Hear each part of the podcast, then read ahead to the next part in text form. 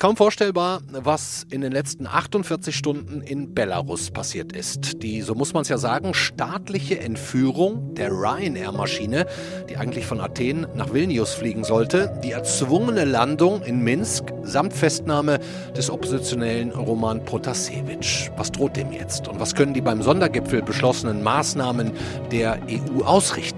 Ist der belarussische Diktator Alexander Lukaschenko überhaupt noch zu bremsen? Und welche Rolle spielt Russland, spielt Wladimir Putin? Wir schauen mit unserem Korrespondenten Friedrich Schmidt auf die Ereignisse, sprechen mit dem EU-Politiker Reinhard Bütikofer über Sinn und Zweck der Sanktionen und abschließend noch mit dem für Weißrussland verantwortlichen Mitarbeiter der Konrad-Adenauer-Stiftung. Herzlich willkommen beim FAZ-Podcast für Deutschland. Es ist Dienstag, der 25. Mai. Ich bin Andreas Krobock. Schön, dass Sie dabei sind.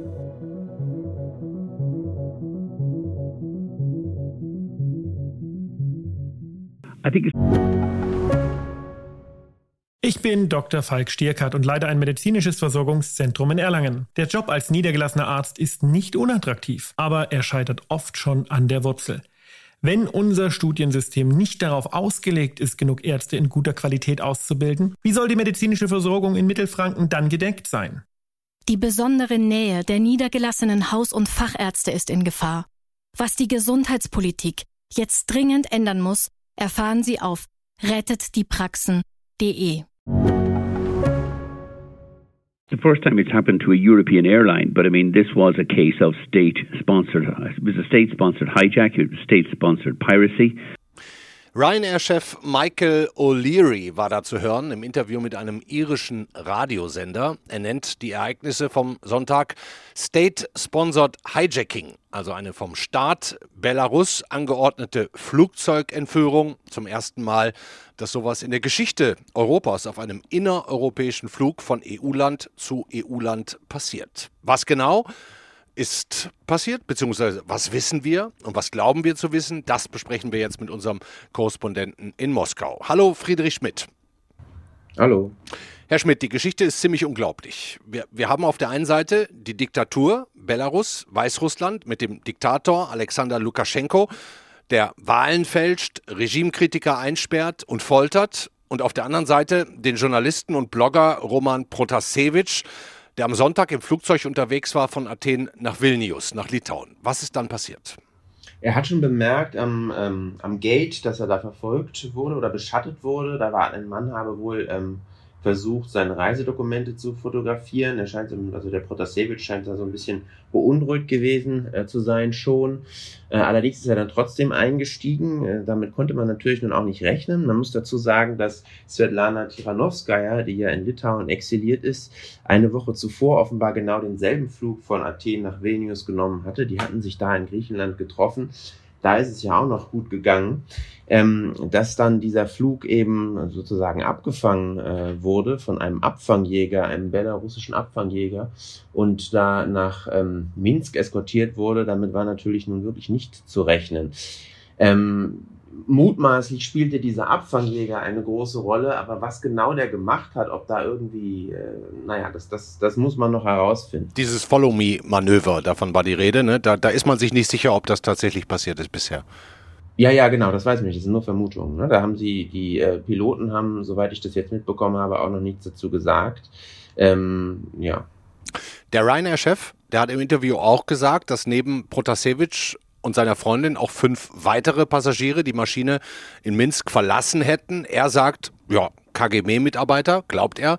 Halten Sie das für möglich, dass tatsächlich schon die ganze Zeit hinter Protasevich so eine, so eine so Geheimdienst her war und nur auf diese Gelegenheit gewartet hat? Dass der Roman Protasevich eine Art Staatsfeind war in Belarus oder ist noch, ähm, er lebt ja noch, ähm, das ist absolut so. Ähm, und zwar insbesondere aufgrund seiner Rolle in der Protestbewegung im vergangenen Jahr. Hm. Man muss aber dazu wissen, dass der Herr Protasevich, obwohl er erst 26 ist, aber schon seit ähm, ja, ungefähr zehn Jahren eigentlich ein Regimegegner ist. Der ist von der Schule geflogen in Minsk schon äh, wegen entsprechender Aktivitäten, ähm, ist dann irgendwann nach Polen entwichen und hat dann da im vergangenen Jahr bei Nechta angefangen. Das ist so ein ein Oppositionsmedium eigentlich, ähm, das vor allem über Telegram-Kanäle erarbeitet und diese Nechta-Telegram-Kanäle sind dann wirklich zu einem wesentlichen Mittel der Organisation der Opposition im vergangenen Jahr geworden.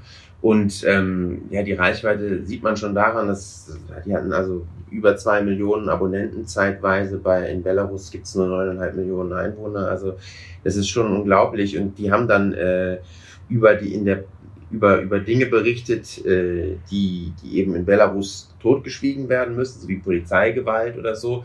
Aber sie haben auch ähm, Routen von Demonst für Demonstrationszüge veröffentlicht oder taktische Anweisungen auf dem Höhepunkt der Protestwelle, als es ja diese riesigen Straßendemonstrationen gab und so.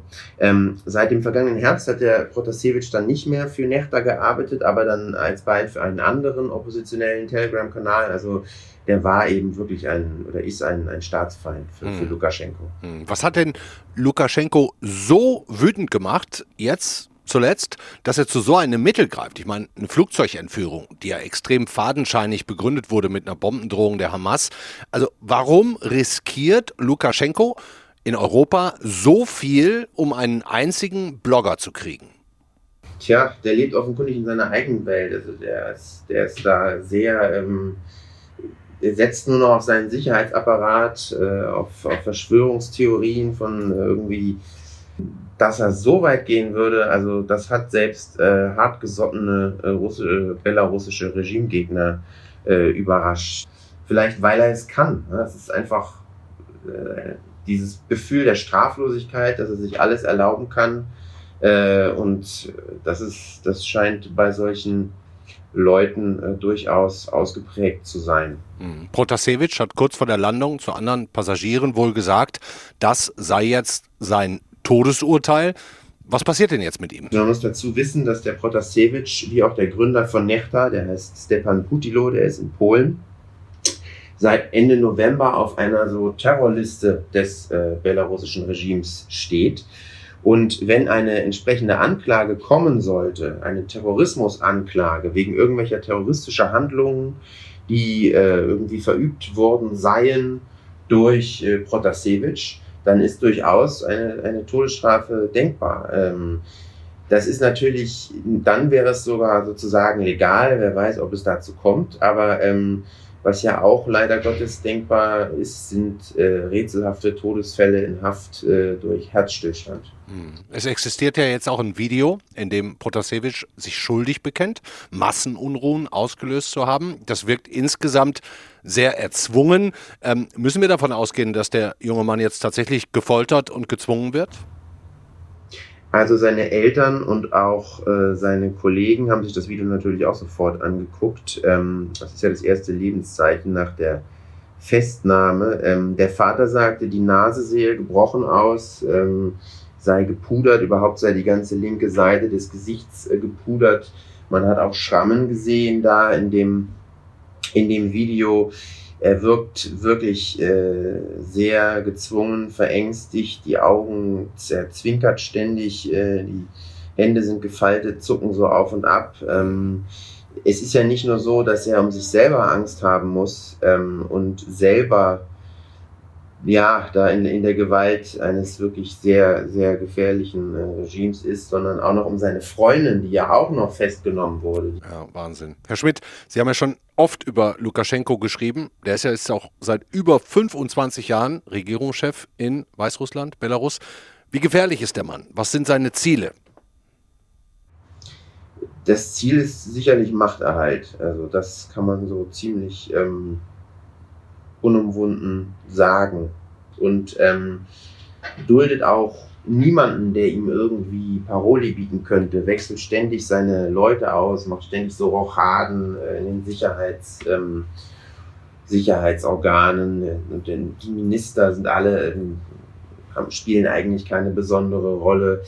Also er ist da wirklich, deswegen spricht man eben auch von Diktator in dem Fall. Ähm, er, er, zieht, er zieht da wirklich die, die Fäden und ähm, das schon seit mehr als einem Vierteljahrhundert äh, immer, immer noch krasser und dann unter, unter dieser, in dieser Drucksituation im vergangenen Jahr ähm, ist, ist ihm halt irgendwie, ist halt immer mehr abgedriftet. Mhm. Wir haben ja gerade auch über mögliche KGB-Leute gesprochen, die vielleicht an Bord der Ryanair-Maschine waren. Ähm, gehen Sie davon aus, dass Russland bzw. Wladimir Putin da jetzt auch voll mit drinstecken? Das ist äh, Spekulation. Was aber auffällt, und das ist nicht Spekulation, ist, wie sehr sich Russland jetzt vor Lukaschenko stellt. Ähm, das sieht man in den Medien. Äh, das sieht man in einem Lob des Kreml-Sprechers für die belarussischen Fluglotsen, die da die Sicherheit im Blick gehabt hätten.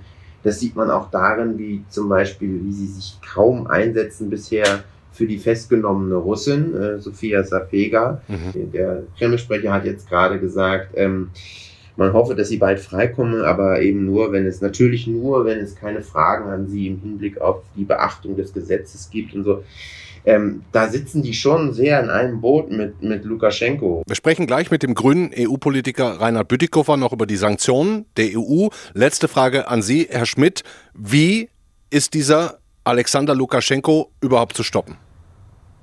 Das fragt man am besten die Leute, die gegen ihn ähm, Politik machen wollen, mittlerweile vor allem aus dem Exil. Ähm, die sagen zum Beispiel, dass man ihn treffen soll über Leute, die ihm nahestehen. Das sind irgendwelche wohlhabenden äh, Geschäftsleute. Im Allgemeinen gilt im Umgang mit solchen autoritären Herrschern, dass äh, Stärke und Entschlossenheit dann doch eher anerkannt werden als ähm, Schwäche und Zaudern. Mhm. Vielen Dank, Friedrich Schmidt nach Moskau. Sehr gerne.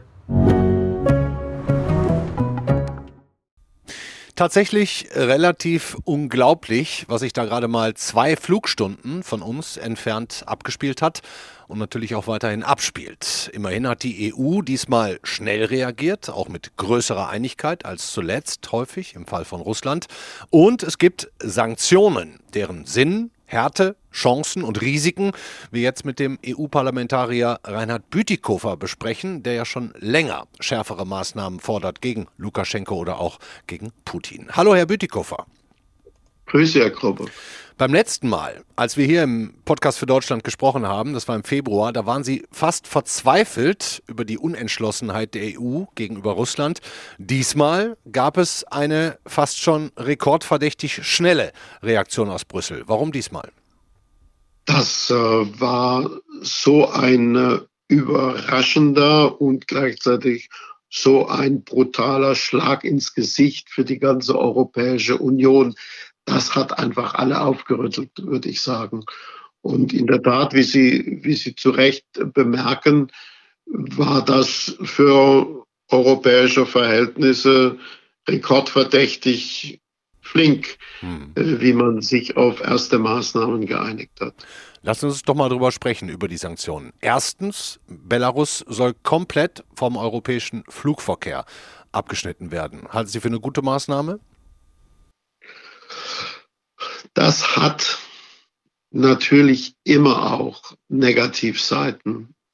Aber ich glaube, das ist in dieser Situation eine erforderliche Härte, ja. Ab morgen treffen sich dann die EU-Außenminister, sollen weitere Sanktionen prüfen. Die Kommissionspräsidentin Ursula von der Leyen, die hat schon mal angedeutet, was da noch kommen könnte. This is an attack on democracy. This is an attack on freedom of expression.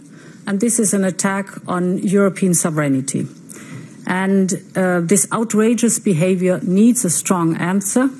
Therefore, um, the European Council decided that there will be additional sanctions on individuals that are involved in the hijacking, but this time also on businesses and economic entities that are financing this regime.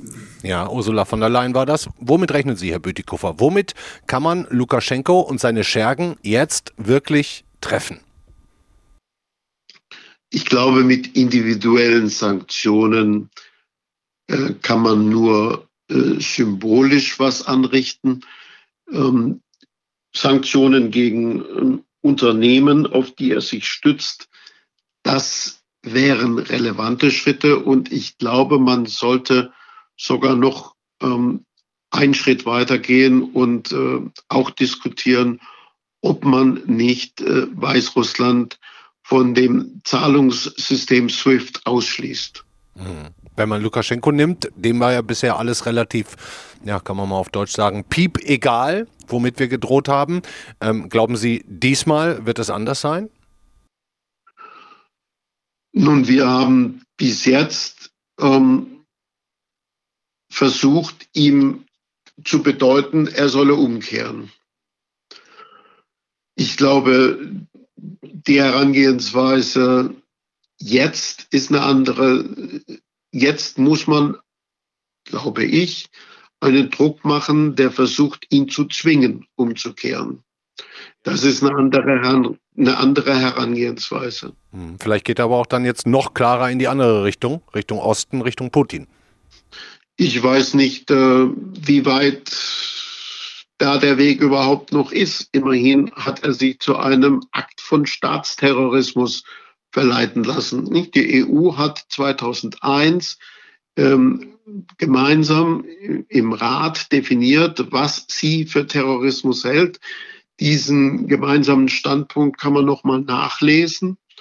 Ähm, und äh, das, was Lukaschenko da veranstaltet hat, fällt zwar formal nicht unter äh, diesen gemeinsamen Standpunkt, weil äh, man sich damals nicht vorstellen konnte, dass ein Staatsoberhaupt sowas macht. Mhm. Aber der Substanz nach sind das genau die ähm, äh, Handlungen, die man damals als Terrorismus definiert hat. Mhm. Und, und glauben Sie denn, und ich frage es nochmal, dass es nun wirkt und dass Lukaschenko umdreht? Ich kann es nicht voraussagen, genauso wenig wie irgendjemand anders. Aber die EU muss deutlich machen, dass sie nicht nur hofft, sondern dass sie sich wirklich mit Nachdruck dahinter klemmt, dass es wirken soll.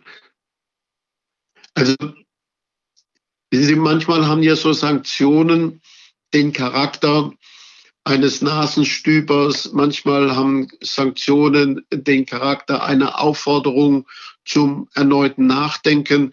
Manchmal haben Sanktionen den Charakter einer symbolischen Abgrenzung. In diesem Fall sollen die Sanktionen den Charakter von Zwangsmaßnahmen haben. Wenn man die Krisenherde in Europa und an den Grenzen nimmt, die wir gerade haben und hatten, Russland, Annexion der Krim oder jetzt auch auf der anderen Seite des Mittelmeers in Nahost, wo man sich Sorgen machen muss, dass dieser Krieg auch auf unserem Boden ausgetragen wird, dann hat man nicht das Gefühl, dass die EU besonders einig oder stark aufgetreten ist zuletzt. Ne? Ist das jetzt ein neuer Anfang für eine stärkere EU oder ah, einmaliges Strohfeuer? Dass die EU in der Außenpolitik schwächelt, ist ja keine Neuigkeit. Und dass sie uneinig ist, ist ja keine Neuigkeit. Ich glaube, wenn man genau hinschaut, wird man schon eine ganze Reihe von Bereichen finden, in denen die EU heute äh, eher näher beieinander ist, als sie das vor einigen Jahren war. In der China-Politik würde ich zum Beispiel sagen, ist die EU heute äh, insgesamt trotz aller Unzulänglichkeiten näher beieinander und da liegt vor allem noch an Deutschland vieles, dass Deutschland nicht durch seinen Sonderkurs ähm, da europäische Gemeinsamkeit verhindert. Ähm, ich glaube, auch gegenüber Russland wird man durch die Ereignisse zur Gemeinsamkeit äh, gezwungen. Die EU hat jetzt ähm, dem äh, ähm, Hohen Beauftragten Borrell und der Kommission den Auftrag gegeben, bis zum September eine indopazifische Strategie auszuarbeiten. Sie haben ihm den Auftrag gegeben, äh, zu China was vorzulegen. Sie haben ihm den Auftrag gegeben, zu Russland äh, was vorzulegen. Das spricht schon dafür, dass da Stück für Stück die Einsicht sich durchfrisst dass jeder einzelne, jede einzelne Hauptstadt, wenn sie nur alleine handelt, schwächer ist als die EU gemeinsam. Und das ist ja eigentlich die äh, Bottom Line. Ja, das ist sozusagen die, die neue Einsicht in die Notwendigkeit der EU. Wir können international alle unsere Interessen und Werte nicht wirksam vertreten, wenn wir es nicht zusammentun. Danke Ihnen. Dankeschön, Reinhard Bütikofer. Danke Ihnen. Internet-Shutdown und Verhaftungen, politische Gefangene. Diese Welle von Gewalt, sie übertrifft bereits Vergangene. Muskulöse Jungs in Freizeitdress entführen Demonstranten. Das bringt neue Leute auf die Straße und hilft den Altbekannten. Und die Umfragen belegen, dass die Mehrheit Wandel will. Faire, freie Wahlen. Diesen Song über und auch für Belarus hat vor knapp einem Jahr vor den Wahlen der Musiker und Politikwissenschaftler Jakob Wöllenstein aufgenommen, der für die Konrad-Adenauer-Stiftung arbeitet. Dreimal dürfen Sie raten, klar mit Fokus auf Belarus. Allerdings, auch das ist nicht verwunderlich, sein Büro ist nicht in Belarus, sondern im benachbarten Litauen. Und von dort ist er uns jetzt hoffentlich zugeschaltet. Hallo, Jakob Wöllenstein. Guten Abend, Herr Krobock. Herr Wöllenstein, sind Sie ein Rapper mit politikwissenschaftlichem Hintergrund oder ein Politikwissenschaftler mit musikalischer Neigung? Äh, ganz eindeutig das Zweite. Also ähm, das, äh, mein musikalischer Hintergrund, sage ich ja schon, ist vor allem einer aus Posaunenchören gewesen. Dass ich jetzt ein bisschen politischen Rap mache, ist eher die Erfüllung eines Kindheitstraums. Äh, damit auch politische Botschaften zu verbinden und damit ja ein Publikum zu erreichen, das über einen einfachen, trockenen Länderbericht, der seine Berechtigung hat, äh, hinausgeht. Ja, ganz spannend. Also es gibt auf jeden Fall mehrere Songs von Ihnen über Belarus. Ich hänge auch nochmal zwei in die Shownotes. Also wer sich das nochmal in Ruhe anhören möchte, kann das dann tun. Herr Wöllenstein, in all Ihren Songs klingt sehr viel Zuneigung zu Belarus durch. Haben wir hier ein falsches Bild von dem Land, getrübt durch den Diktator Alexander Lukaschenko? Ja, würde ich sagen, ganz eindeutig. Und das ist eine Sache, die man ja oft sieht, wenn man ein Land hat mit einem autoritären Herrschaftssystem oder eben gar Diktaturen, dass dann in unserer Wahrnehmung oft das Land mit seinem Herrschaftssystem gleichgesetzt wird und man all das Gute nicht sieht. Äh, und Belarus ist ein ja, faszinierendes Land mit einer ganz spannenden Geschichte, die ja nun mitten in Europa liegt geografisch und eben Elemente zusammenbringt von ganz vielen verschiedenen Teilen. Also allein die Bevölkerung setzt sich ja aus Slawen zusammen. Vor dem Krieg mal ein ganz, ganz großer Anteil Juden, aber auch Muslime gibt es da seit langer Zeit, Tataren, alle möglichen europäischen christlichen Konfessionen und eben zwischen äh, dem äh, ja, Osten und Westen Europas ein Land, das man sehr gut bereisen kann. Normalerweise, wenn ja nicht gerade alle Fluglinien gestrichen sind und man im Land äh, ja, bangen muss. Hm. Wie viele Menschen in Belarus sehnen sich nach Freiheit und Demokratie? Ja, das ist ja schon fast äh, eine philosophische Frage. Generell, wer sehnt sich nicht nach Freiheit und Demokratie? Ähm, also zumindest die Umfragen, die ich gesehen habe, äh, die gemacht worden sind nach den Wahlen, zeigen, dass Herr Lukaschenka im August auf nicht über 25 Prozent gekommen ist. Äh, und naja, dann in den Umfragen sieht man, dass viele sich dann weigern, äh, am Telefon so eine Frage zu beantworten. Äh, aber man muss davon ausgehen, dass mindestens zwei Drittel doch eindeutig sich da einen Wechsel wünschen würden. Hm. Im vergangenen Jahr sind ja auch immer wieder Hunderttausende auf die Straße gegangen, um zu demonstrieren. Haben Sie die Sorge, dass diese Freiheitsbewegung, die ja existent war, mit dem immer härteren und abschreckenden Vorgehen des Staatsapparats jetzt verschwindet? Na, was verschwunden ist, ist natürlich zu einem ganz, ganz, ganz großen Teil die Präsenz auf der Straße. Was einfach daran liegt, dass es viel gefährlicher geworden ist, für die Menschen auf die Straße zu gehen. Es wurden ja ganz viele Gesetze massiv verschärft, nachdem eine lange Zeit ja das Regime das zum Prinzip erhoben hat, dass es Straffreiheit gibt äh, für äh, Beamte und Polizisten, die dann im Schutz ihrer Masken auf Leute losgegangen sind.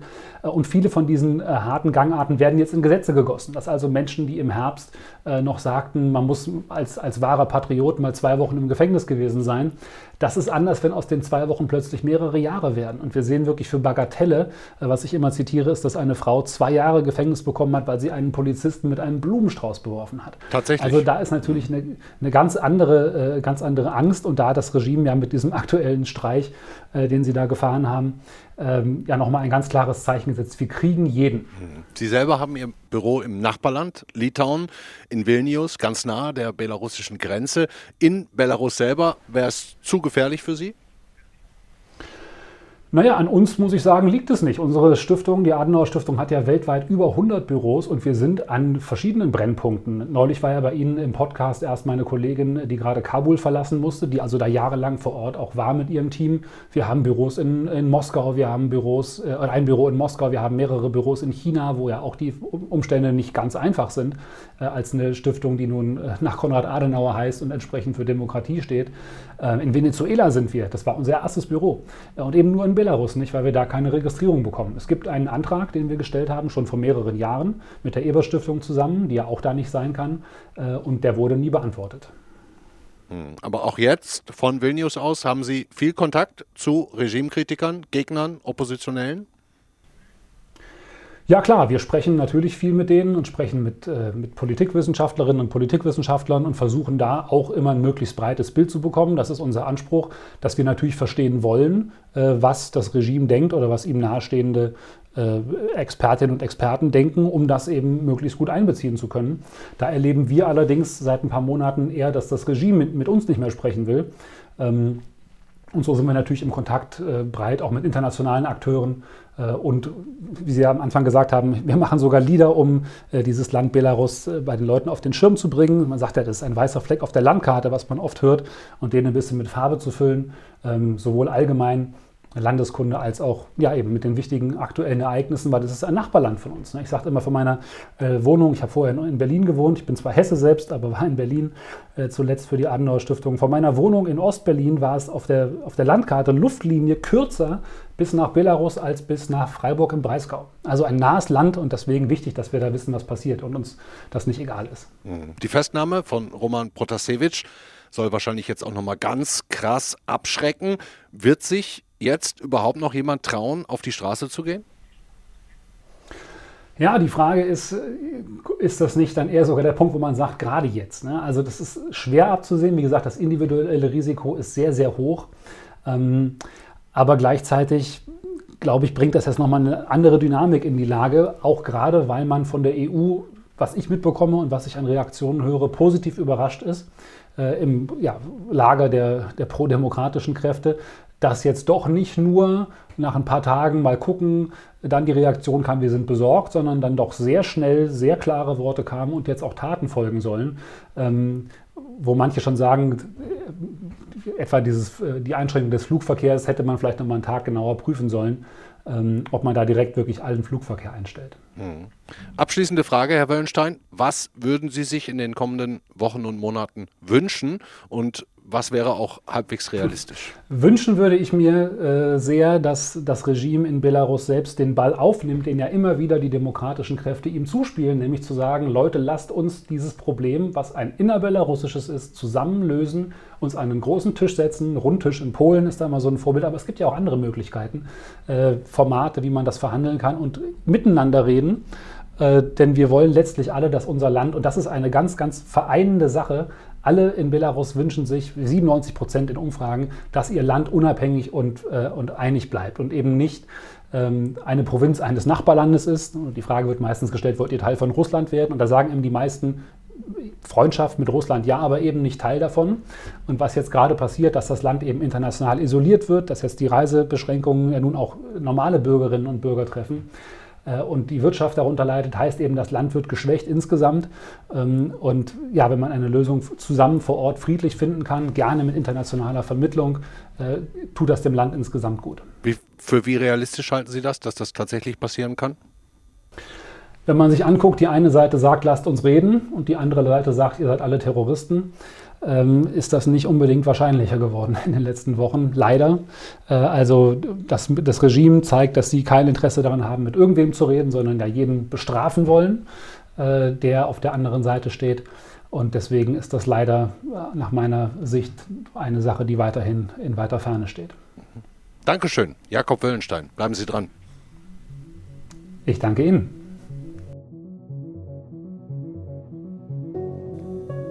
Das war der FAZ-Podcast für Deutschland an diesem Dienstag, den 25. Mai. Schwierige Kiste, die da gerade vor sich geht. Alexander Lukaschenko, ist er noch zu bremsen? Die Antwort im Moment scheint erstmal eher Nein zu sein. Und dennoch, die Sanktionen der EU, sie sind noch nicht zu Ende und es wird einiges an Druck auf dieses Land passieren. Hoffen wir, dass es den Oppositionellen, dass es Roman Protasevich einigermaßen gut geht. Die Familie macht sich größte Sorgen. Zu Recht, muss man sagen. Wir bleiben für Sie dran. Schauen Sie auf jeden Fall auch nochmal auf Faznet. Da haben wir auf den digitalen Kanälen, auch in unseren Apps, immer die neuesten Neuigkeiten und auch Analysen und Hintergründe. Das war's für heute. Machen Sie es gut. Schönen Abend.